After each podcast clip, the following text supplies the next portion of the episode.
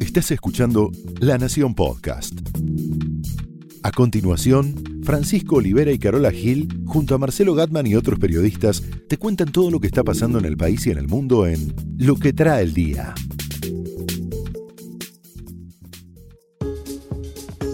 Martes 20 de noviembre ya estamos a menos de un año de las elecciones, parece mentira, pero es así. Pregunto, pregunto, ¿y si la estrategia del gobierno de confrontar con Cristina termina mal para el gobierno? Es decir, ¿puede llegar a ganar Cristina? Vamos a analizarlo. Pero todavía estamos políticamente cerca, pero estamos pensando en el G20, ¿no? Está la calle ya, Eso sí, ya. encendida, están los anarquistas dando vueltas, ¿no? ¿Vamos a hablar del G20 también? Sí, también. Y el amigo José María Costa nos va a contar si o qué es lo que puede pasar con el Ara San Juan. ¿Lo sacan? ¿No lo sacan? Veremos. Un especialista en el tema, ¿no? Efectivamente, lo sigue hace mucho tiempo. Me preguntaba recién qué pasaba con la estrategia esta tan exitosa según los estrategos del gobierno, Marcos Peña, Durán Barba. Hay que ir contra Cristina porque Cristina es lo peor y es el pasado y nosotros somos Bolsonaro y somos los buenos y ellos son los malos. Tan elemental todo, ¿no? Acá hay un problema que se empiezan a plantear los eh, funcionarios de la provincia de Buenos Aires, los vidalistas, podemos decirles así, los vidalistas, que dicen, ¿y si en realidad esta estrategia hace que estemos muy cerca del peor de los escenarios, que sería Cristina presidenta y María Eugenia Vidal gobernadora? Imagínate ese país, imagínate la relación. Estos funcionarios han empezado a plantearle al gobierno nacional que hay que quitarle al PJ la oportunidad de unificarse. Y esa oportunidad de unificarse son las internas abiertas y simultáneas. Es decir, ¿qué pasa, dicen estos funcionarios, si con la excusa del ajuste volamos las paso? Y no le damos al PJ lo que quiere, por ejemplo, Guillermo Moreno. ¿Qué quiere Guillermo Moreno? A ver. Justamente que el PJ encuentre un líder y se encolumnen todos y evitar lo que dice Moreno, la socialdemocracia que nos saca votos. Porque Cristina, hacia adentro del PJ, es piantavotos.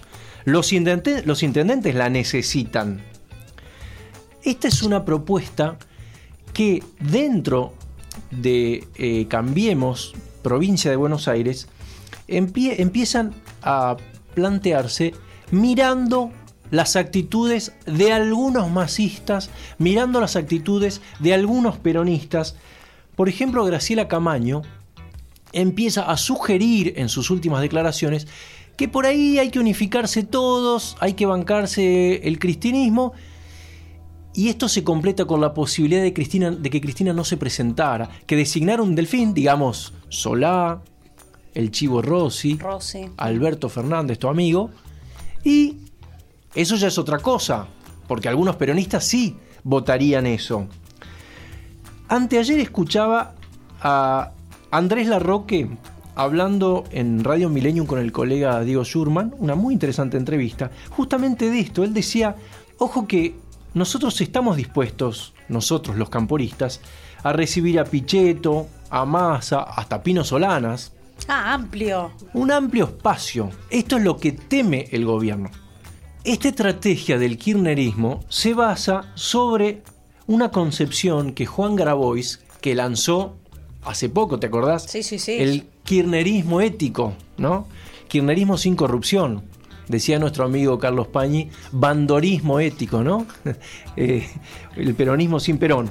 Bueno, Grabois se lo planteó a Máximo Kirchner directamente. Le dijo, ojo, porque así, con los dirigentes que tenemos, no alcanza.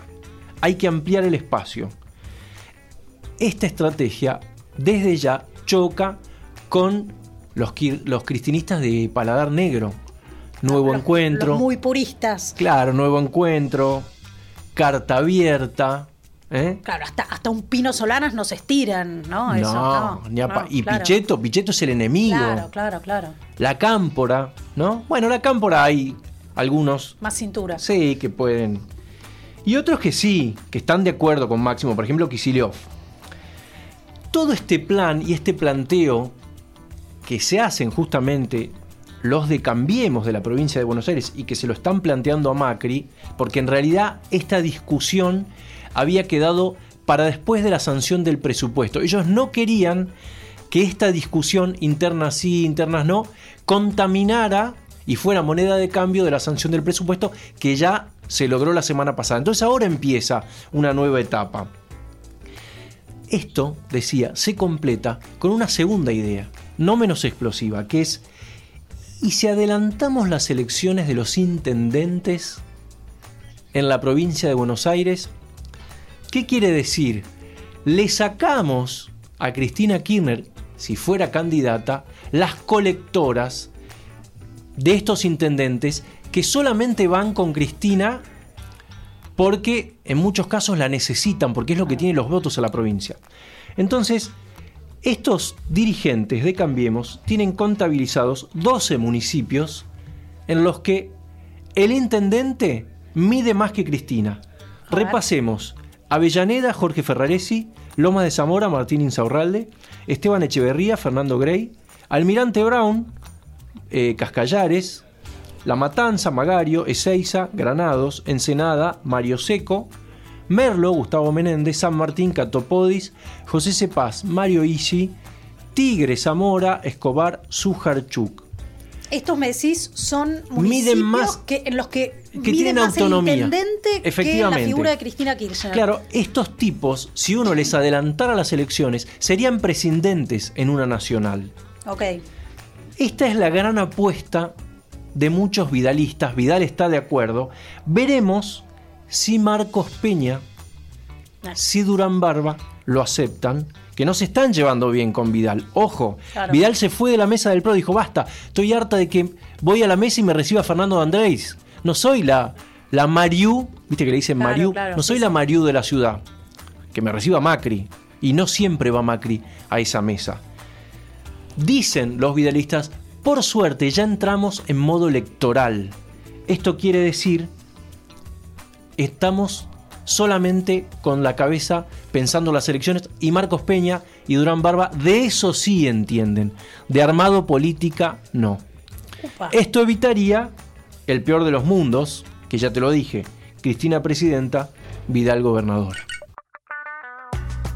Pero todo esto es tan largo y estamos tan cerca del G20, Ahora sí, ahora ya se viene, ¿eh? se viene... Este fin de semana no, el próximo. no te cortaron la calle todavía, no estás No, ahí como no, Tinelli ahí despotricando. ¿no? Prepárate, prepárate, Sí, claro. ¿eh?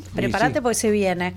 Y ayer nos enteramos de, de una novedad, Pancho, porque este nombre que viene resonando mucho en el periodismo internacional, el del príncipe saudí Salman. Mohammed bin Salman. ¿Sabes Ujú. que bin quiere decir hijo de? Ah, mira, muy bien. Es- Mohammed bin Salman estaría viniendo a la Argentina en el marco del G20. Él dice que a un viaje al exterior. Sería su primer viaje después del asesinato del periodista saudí en Estambul. En Estambul. Claro, ¿te acordás que El- hizo un... Ellos lo llaman el Davos del desierto. Exacto, ¿Te acordás exacto. que fue? Y algunos se borraron, ¿no? Porque tenía miedo que los encerrara. Viste que este tiene una historia con eso de encerrarlos en un hotel. Bueno, algunos eh, empresarios. eh, Fue en el último, ¿no? En, en- en el anterior. En el anterior, el del año pasado. Los dejó a todos encerrados, que era gente que había dejado de pagar impuestos, Sí, ¿no? Le- entonces les les cobró. cobró. a todos y dijo, Efectivamente. bueno, acá no se va nadie si no pagan. Bueno, estaría es. viniendo al, al G20. Por supuesto, esto causó bastante revolución en, en las redes sociales. Están los que dicen es imposible que se invite eh, a un líder eh, con... con tantos cuestionamientos a nivel de derechos humanos. Por otro lado, otros saltaron a decir, ¿y qué pasa con Putin? Claro. ¿Y qué pasa lo- con Xi Jinping? ¿Y lo ves a Marcos Peña sacándose una foto con Salman o no? No me veo que nadie esté buscando una, foto con él, ni Trump. ¿eh? están en, un contexto de, gran crítica global y está muy, muy tensa la relación con, Occidente, ¿no? Los, los lazos entre el reino de Arabia Saudita y Occidente están pasando por un momento muy tenso. Trump dijo algo al, respecto, viste que, que él cuando la CIA le informó que tenía casi la, confirmación de que el príncipe había sido el que ordenó el, asesinato a estos 15 enviados a, Estambul y además tenían una llamada del hermano del príncipe que se llama Khalid eh, bin Salman, que es el embajador saudí en Washington. Una llamada al periodista en el que le decía, preséntese en el consulado, yo garantizo su seguridad. Entonces todo el círculo se cierra sobre la figura del, príncipe. ¿Y qué dice Trump? Trump sigue diciendo que Arabia Saudita ha sido un aliado verdaderamente espectacular en términos de, desarrollo económico y empleo. Entonces que él tiene que ser muy cauto a la hora de, de pronunciarse al respecto. Lo que sí sabemos es que viene Trump y que viene el príncipe mm, saudí Mohammed bin Salman. Chispas se van a Chispas, no creo que se vayan a encontrar, ¿no? van a estar cuidadosos con, con eso. Chispas va a haber con el Ara San Juan, es una discusión larga que viene, larga y dolorosa, y quiero escuchar lo que tiene para contarnos al respecto nuestro compañero José María Costa. La noticia del fin de semana fue la aparición del Ara San Juan 366 días después de su último contacto, cuando viajaba de Ushuaia hacia Mar del Plata.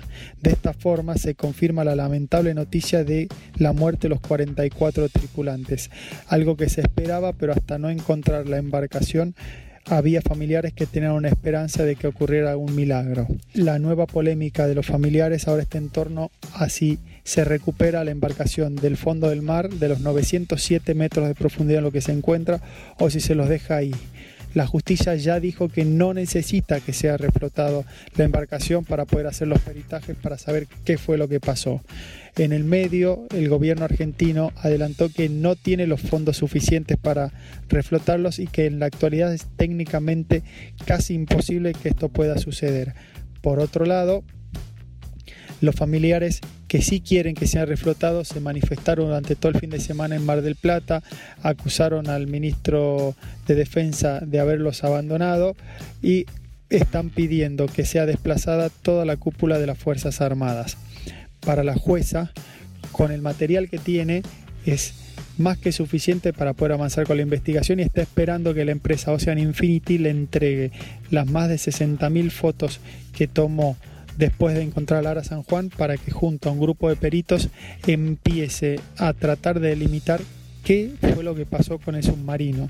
En paralelo, el gobierno recibirá en los próximos días un informe de peritos expertos en los cuales, en base a la información que tenían, hicieron una hipótesis de qué fue lo que pasó con el Ara San Juan, qué pasó en esas dos horas desde la última comunicación hasta la explosión que lo llevó hasta el fondo del mar.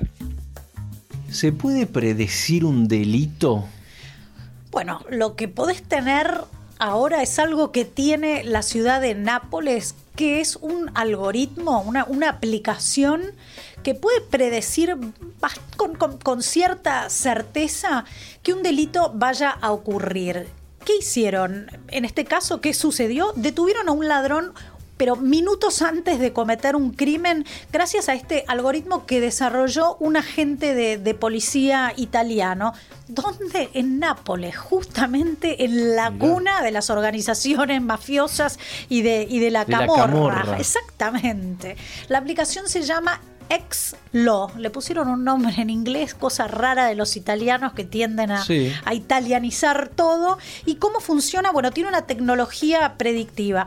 Porque ¿qué detectaron? Que los criminales tienen ciertas un comportamiento constante, es decir, eh, un modus operandi que se repite, procedimientos así similares que siguen las horas de, apertura y cierre de, de, los negocios, los horarios en que los jubilados van a cobrar sus pensiones. Bueno, todo esto toda esta información ingresa en un sistema y cada media hora este sistema, que tiene un algoritmo que procesa esta información y te da algún tipo de resultado al respecto, te devuelve dónde es más probable que ocurra un, un crimen mira lo que midieron los italianos. Normalmente una patrulla diariamente termina recorriendo un circuito de 125 kilómetros aproximadamente, ¿no? Buscando eh, eh, prevenir delitos. Con esta aplicación podés restringir eso o, o bajarlo a 23 kilómetros diarios. ¿Por qué? Porque te dice dónde ubicarte y a qué hora entonces optimizás muchísimo todo el tiempo de, de, circulación. Acá en Buenos Aires tenemos ¿no? un mapa del, delito en algún...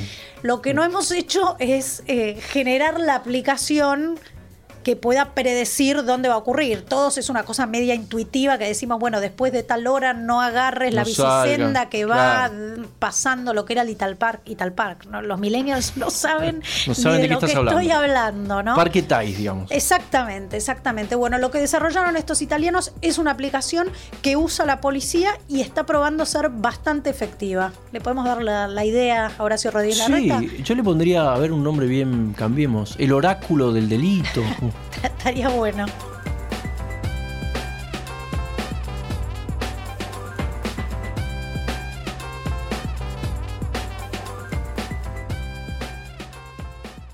Esto fue Lo que trae el día, un podcast exclusivo de La Nación. Escucha todos los programas de La Nación Podcast en www.lanacion.com.ar. Suscríbete para no perderte ningún episodio. Estamos en Spotify, Apple Podcast, Google Podcast y en tu reproductor de podcast favorito. Seguí escuchando La Nación Podcast.